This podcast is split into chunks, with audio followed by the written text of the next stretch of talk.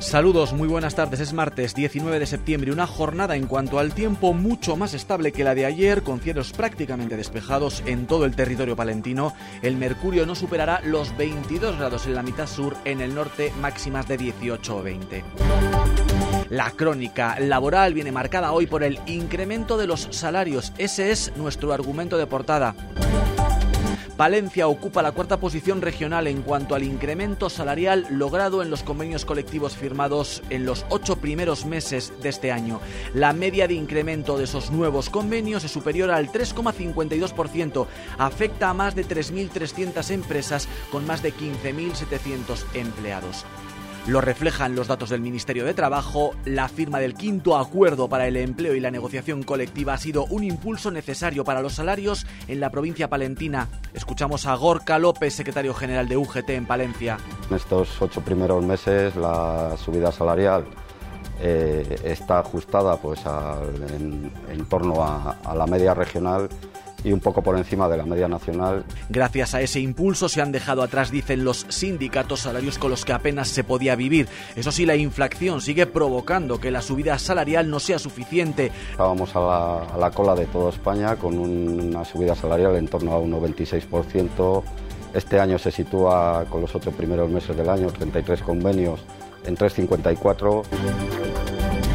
En 10 días finaliza la campaña de riego que se ha solventado pese a la sequía, pero lo cierto es que los pantanos se han quedado bajo mínimos. Estos son los datos. De finales de agosto hasta la fecha, las reservas han disminuido del 21,9 al 18,1%, algo más de dos puntos. Hay tan solo 86,6 hectómetros cúbicos almacenados de los más de 479 que pueden contener los cinco pantanos de la montaña palentina. Es especialmente preocupante la poca cantidad de agua que almacena el embalse más importante de la provincia, el de Aguilar de Campo. Y Torquemada vuelve a celebrar este domingo su famosa feria en torno a su producto estrella, el pimiento, una manera de promocionar los encantos del municipio como por ejemplo las bodegas y otros productos artesanos de la zona. La producción de pimientos este año estará en torno a los 100.000 kilos. Jorge Domingo Martínez es el alcalde de Torquemada.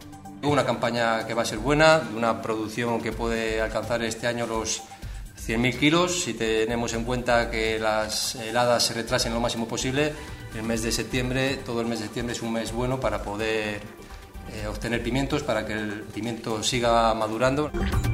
Hoy hemos sabido que las familias de las niñas de Aguilar desaparecidas en el 92 han recurrido a Estrasburgo. La representación legal de las familias ha explicado a la agencia EFE que toma esta decisión tras conocer que el Tribunal Constitucional no ha admitido a trámite el recurso de amparo interpuesto por la desaparición de Virginia Guerrero y Manuela Torres.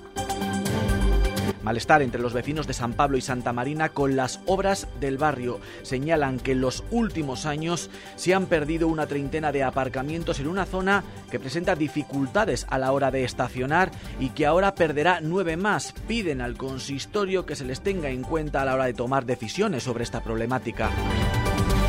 También hemos conocido que el equipo de gobierno trabaja en recuperar la figura del policía de barrio, todo tras anunciar desde el barrio del Carmen que se van a movilizar este sábado por la inseguridad que se vive en sus calles. De hecho, se van a reunir también con los vecinos. Tenemos eh, el compromiso mm, por parte del personal de que sí que se puede, de que se puede. Lo vamos a, yo creo que a empezar a intentar, al menos en algunos barrios, los que consideremos que puedan ser más, más conflictivos. Ahora mismo estamos pendientes de que eh, es verdad que se han incorporado mm, bastantes efectivos eh, en policía local, pero aún necesitaríamos como unos 18 más.